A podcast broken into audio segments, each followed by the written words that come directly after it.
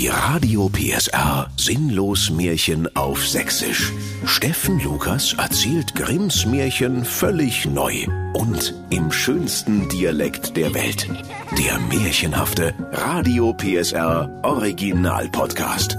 Heute das Wurstgulasch Inferno. Es war einmal ein armes, ebenso frommes wie dummes Mädchen namens Volke. Das lebte mit seiner Mutter Ilona Molke in einer immerwährenden Quarantäne. Der Vater, ein Amtsrichter am obersten Linsengericht in Bautzen-Herzegowina, hatte seine Frau, die Ilona Molke, und seine Tochter Volke Molke wegen einer Molke-Unverträglichkeit verlassen und schreiend reißaus genommen. Die beiden warteten sieben Jahre und sieben Nächte auf den Vater und die Zigaretten, die er zu holen versprochen hatte. Doch eines Tages hatten sie nichts mehr zu rauchen und zu essen und nichts zu trinken und auch nichts zu kauen, zu beißen, zu schlucken, zu schlürfen, zu mampfen und auch sonst nichts mehr im Kühlschrank, außer einer halben Dose gezuckerte Kondensmilch von vor Weihnachten. Da sprach die Mutter Ilona Molke liebevoll zur Folge Molke. Du kannst nicht außer auf der Couch hängen und die gute Luft wegatmen. Siehe zu, dass du irgendwo ein Schnitzel mit Kaisergemüse und Herzogin-Kartoffeln herkriegst. Mir knurrt der Magen. Da antwortete die Volke. Also, Herzogin-Kartoffeln, das sind doch gar keine richtigen Kartoffeln. Das ist doch bloß frittierter Kartoffelbrei. Halt die Schnauze, sprach da die Ilona Molke zur Volke. Wir sind hier nicht beim perfekten Dinner. Außerdem mein Magen, meine Regeln. Und nun mache eine Wolke, Folge. Da machte sich die Volke Molke in einer dicken Staubwolke aus dem Staube, um etwas zu essen zu suchen. Bald darauf begegnete ihr da eine alte Frau, und die sprach Du armes Kind, ich bin die Hexe Gundula Chibo, und du siehst in meinen Augen total unterkoffeiniert aus. Und aus einem schweren Sack auf ihrem Buckel aus dem mehrere Fledermäuse und schwarze Katzen flüchteten, kaum dass sie ihn aufgeschnürt hatte, holte sie einen fetten, verzauberten Kaffeevollautomaten aus purem Gold und überreichte ihn dem Kinde, das augenblicklich voller Dankbarkeit maulte. Was soll ich mit dem Scheißding, Frau Chibo? Wie soll man davon satt werden? Doch die alte, böse, gute Hexe Frau Chibo erläuterte ihr geduldig die Betriebsanleitung. Also, der Automat ist verzaubert. Da kann Cappuccino, Milchkaffee, Latte Macchiato, Americano, Crema, Espresso und wenn du auf diese geheime Taste drückst, auch Wurstgulasch. Aber ich rate dir, übertreib's nicht mit den Wurstgulasch. Manchmal klemmt die Taste. Da ließ sich die Volke Molke gleich mal ein Tässchen Wurstgulasch aus dem Automaten und als sie es auf Ex getrunken hatte, sprach sie Aua, das ist aber heiß, aber lecker. Danke, liebe böse gute Hexe Gundula Chibo. Jetzt haben wir immer fließend Wurstgulasch. Das Mädchen lief wie auf sieben Meilen Flipflops heim zu seiner lieben Mutti. Von weitem konnte man sie schon rufen hören.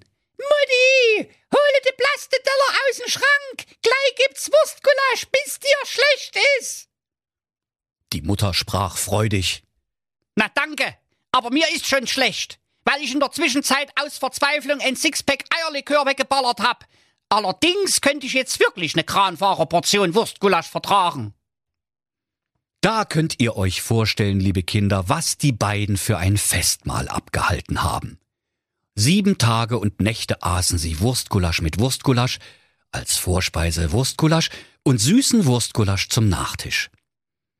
Als sie eines Tages nicht einmal mehr zu rülpsen wagten und mit dicken, runden Bäuchen im Gulaschkoma vor sich hin verdauten, sprach die Mutter. Du, du, Folge Molke, du könntest eigentlich mal zur Oma gehen und der Körbchen mit Kuchen und eine Flasche Wurstgulasch bringen. Und die Volke Molke sagte artig, Oh nee!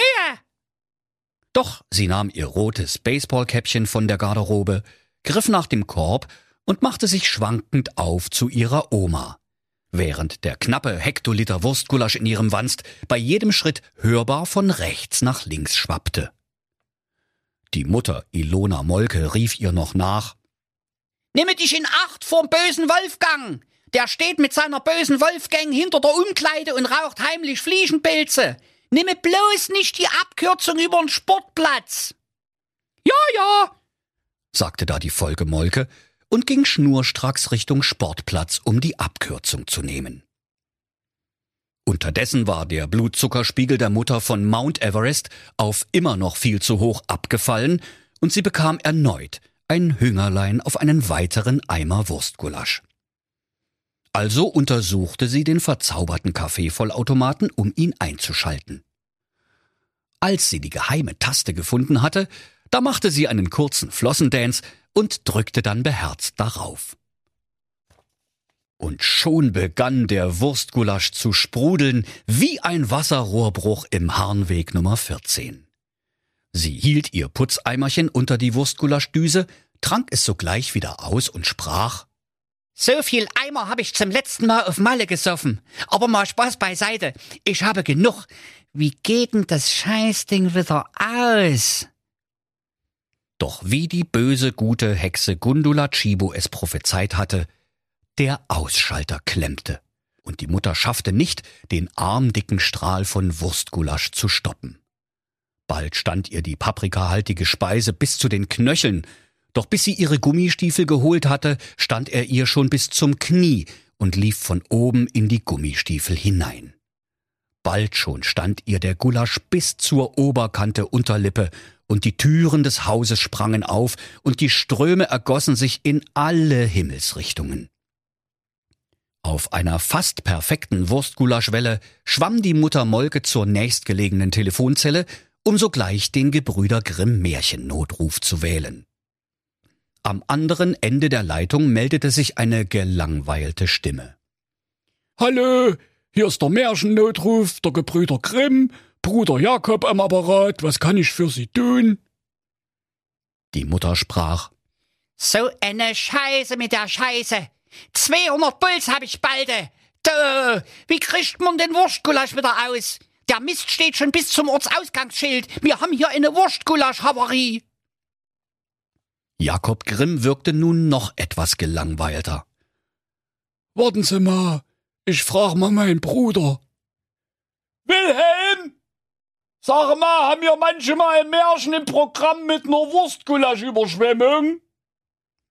Nee, rief es da noch gelangweilter aus dem Hintergrund. Wurstgulasch hab ich keine Akte dazu. Wir haben hier was mit süßem Brei. Das ist vielleicht so ähnlich. Aber in süßen Brei führen wir zurzeit gar nicht auf. Der läuft erst am Wochenende im Kinderprogramm. Also mit der ihren Wurstgulasch haben wir nicht am Hut. Sehen Sie, sagte da der Jakob Grimm und wollte schon wieder auflegen. Doch die Mutter Molke rief in ihrer Not. Wer sind denn hier die Gebrüder Grimm? Ihr oder ich? Also macht euch einen Kopf, sonst ist hier Wurstgulasch-Tsunami. Da riss das Kabel vom Telefonhörer an dem sie sich bis jetzt in den heranbrausenden Wurstgulaschmassen festgehalten hatte, und sie trieb auf einer brausenden, dampfenden Woge Richtung Tschechoslowakowina. Das Mädchen Volke Molke hatte inzwischen entgegen der Warnung ihrer Mutter die Abkürzung über den Sportplatz genommen, wo der böse Wolfgang mit seiner bösen Wolfgang hinter der Umkleide stand und Fliegenpilze rauchte. Da klingelte ihr Handy. Am Apparat waren die Gebrüder Grimm, die nun gar nicht mehr gelangweilt, sondern höchst alarmiert klangen. Hier ist die Märchenbetriebsleitung. Uns ist die Märchenmatrix abgestürzt. Wir haben hier eine ernsthafte Wurstgulasch-Havarie. Gehen Sie bitte sofort heme, schalten Sie den Wurstgulasch-Vollautomaten aus, sonst... Weiter kam Jakob Grimm nicht, denn in diesem Moment hatte es den Wurstgulasch durch die Lüftungsschächte in den Hauptschaltraum gedrückt, wo ein gewaltiger Kurzschluss die gesamte Märchenzentrale lahmlegte. Da drehte das Mädchen auf der Stelle um, doch es sah sich schon vom schönen bösen Wolfgang und seiner siebenköpfigen bösen Wolfgang umringt. Der schöne böse Wolfgang sprach Na, Folgemolke, Du willst mit deiner Großmutter Kuchen und ne Flasche Wurstgulasch bringen? Ja, sagte die Volke. Aber mal was anderes. Wieso hast denn du so große Augen? Weil ich immer so viele Fliegenpilze rauche, antwortete der böse Wolfgang. Willst du auch mal ziehen?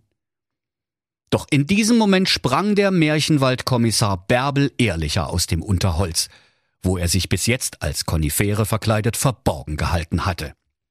Ha! Ich wohl nicht richtig! rief der mutige Mann des Gesetzes. Ihr seid alle verhaftet! Keine Macht den Fliegenpilzen! Und ehe die Volke Molke es sich versah, wurde sie in Ketten in den Kofferraum des Polizeiautos verladen und ab ging es ins Märchenwald-Untersuchungsgefängnis. Und wenn die Volke Molke sagte, ich bin unschuldig, dann antwortete der Kommissar Bärbel ehrlicher, Genau, und ich bin der Kaiser von China. Da musste die Volke 48 Stunden lang brummen, bis sie schließlich Hofgang bekam. Und weil indessen der Wurstgulaschpegel auch im Gefängnishof immer weiter anstieg, schwamm sie irgendwann einfach über die hohen Mauern hinweg. Inzwischen war der ganze sächsische Märchenwald von Wurstgulasch bedeckt. In der Elbe floss nur noch Wurstgulasch, und die sächsische Wurstgulasch-Dampfschifffahrtflotte schipperte fröhlich darauf herum. Auf der Festung Königstein stieg der Gulasch so hoch, dass er über die Außenmauern in den Innenhof schwappte. An der Wurstgulasch-Talsperre Pöhl brach der Staudamm und eine verheerende Welle der balkanhaltigen Soße donnerte tosend über das sächsische Märchenland. Jeder Bewohner schnappte nach etwas, woran er sich festhalten konnte.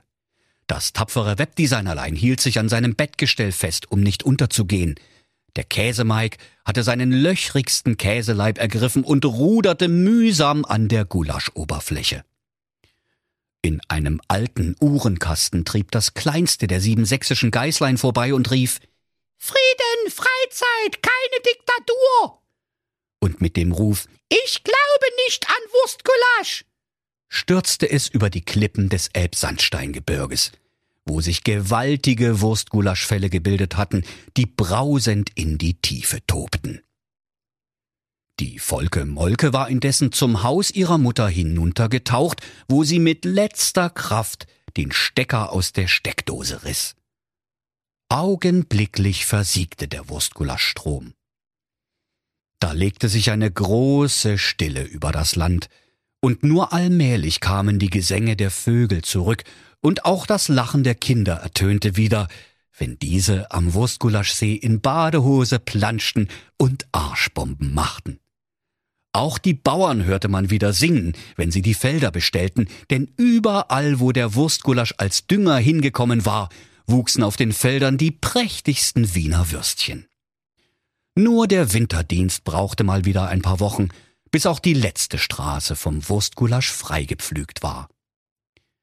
Die anderen sächsischen Märchenwaldbewohner gewöhnten sich bald an die Wurstgulasch geprägte Landschaft und eröffneten Wurstgulaschkneipen, Wurstgulasch-Einzelhandels- und Fachgeschäfte und zahllose weitere Betriebe der Wurstgulasch verarbeitenden Industrie. Die sächsische Märchenwaldbundeswehr stellte ihre Artillerie komplett auf Gulaschkanone um. Das war sehr weise, denn bei einem Krieg mit der Gulaschkanone wurden alle Soldaten schnell satt und hatten keinen Bock mehr auf Randale. Und die Moral von der Geschichte? Alles wird besser, wenn man ein wenig Wurstgulasch hinzufügt. Und wenn sie nicht gestorben sind, dann lachen sie noch heute. Das war ein Radio PSR Sinnlos-Märchen auf Sächsisch. Der Podcast, in dem Steffen Lukas Grimms Märchen völlig neu erzählt. Im schönsten Dialekt der Welt. Alle Folgen hören Sie in der Mehr PSR App und überall, wo es Podcasts gibt. Die Sinnlos-Märchen. Ein Radio PSR Original Podcast. Erzähler Steffen Lukas. Autoren Maximilian Reg und Steffen Lukas. Eine Produktion von Regiocast, deutsches Radiounternehmen.